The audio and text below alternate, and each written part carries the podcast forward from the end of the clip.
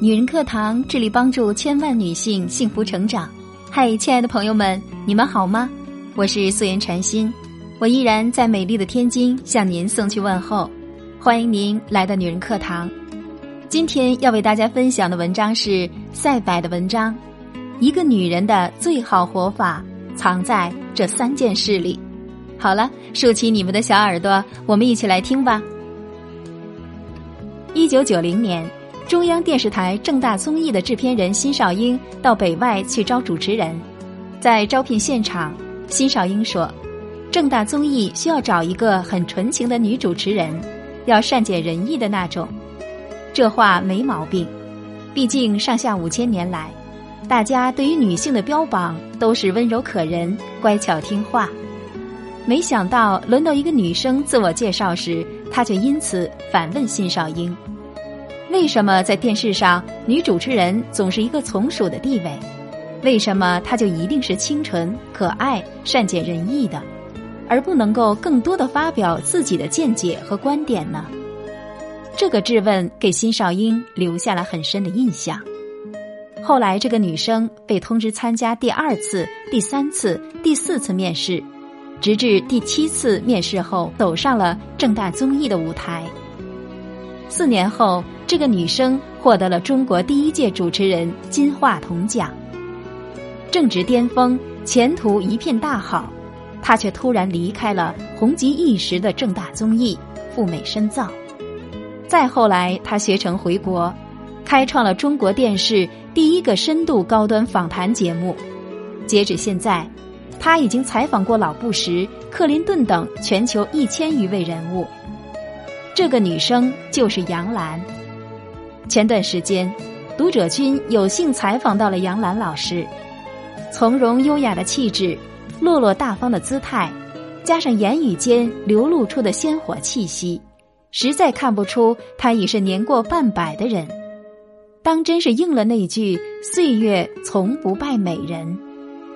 纵观他这半生岁月，知名媒体人、畅销书作家、传媒企业家，被福布斯评为全球最具影响力的一百位女性之一，还有一位相敬如宾的丈夫，一对聪明懂事的儿女。无论事业还是生活，她都是绝对的人生赢家。但这世上没有随随便便的成功，一个女人能做到如此，付出的。肯定要更多。杨澜便是如此。回想这一路走来，无论多忙多累，她都不曾忘记为自己充电，也不曾忘记作为一个女人的精致，更不曾忘记做不畏岁月的大女孩。永远别忘记给自己充电。有很多人不理解，当时杨澜在央视待得好好的。为什么突然就离开了？采访中，杨澜也说起了这件事。她说：“我希望我不是吃青春饭的，我希望我的社会价值和我的职业的价值是随着年龄的增长而不断的积累和提升的，而不是江河日下的。当你这样一点点去付出、去努力，然后积累起来的东西，会让你心里非常的踏实。”也会让你更加自信。除了留学深造，这些年因为工作需要，杨澜也读了很多书。像每一次采访，他都会读十万到二十万字的作品。美国前国务卿亨利·基辛格曾接受过杨澜的采访，事后他给杨澜的打分是 amazing，但基辛格哪里知道，为了那次采访。杨澜几乎通读了他的全部外交著作，还查阅了大量的历史文献和资料。杨澜同事说过，有次他跟杨澜出去采访的经历，从出发去机场的路上开始，杨澜就抱着一大摞资料认真阅读，直到下了飞机，坐上接机的车，他才结束漫长的阅读。其中，从飞机的出舱口到机场的出口有点远。就那会儿推着行李车，他都在看资料。杨澜说，她特别欣赏美国的一位女作家玛雅·安吉洛，他说过这样一句话：“成长并不是一个毫无痛苦的过程，我用一部分青春换回了一些阅历，我所得到的比我失去的更为珍贵。所以，趁着年轻，去看看更大的世界，去追逐更多的东西，去接触更多的人，你才能看到自己的狭隘，才能领略到更多的风景。特别喜欢杨澜《一问一世界》中一句话：“当一个人决定离开床的舒适，去石头上睡觉时，他就已经摆脱了某种惰性，而带来许多种可能。”有一天，顽石上也会留下它的温度。永远要保持精致。采访那天，我们见到杨澜的时候，她刚刚结束了另一家的采访。就在我们准备设备的间隙，杨澜又去重新换了一套衣服，补了妆容，整个人的状态看起来更好了。事后和随行的同事聊天，他一直感慨说。实在看不出来，杨澜已经五十岁了。要不是你说，我还不信。人们常说岁月是把杀猪刀，但这把刀从来不往保持精致的人身上捅。始终相信，一个人的形象就是他最好的名片。就像杨澜所说的这句话：“没有人有义务透过连你自己都毫不在意的邋遢外表，去发现你。”优秀的内在，保持精致，不光是一个女人对抗世界的尊严，更是一个女人永葆魅力的秘诀。据说张爱玲去世后，人们在她的遗物发现了这三样东西：手稿、假发、口红。要知道，自从一九七二年移居洛杉矶后，张爱玲就开始了幽居生活，跟他人的沟通基本靠信笺。就这样不见人的生活状态，张爱玲却依然保持着对于美的追求。一个精致的女人，她可能不美丽，但一定是令人舒服的。无论是恰到好处的妆容，还是得体的衣着，总是比其他人要来的赏心悦目。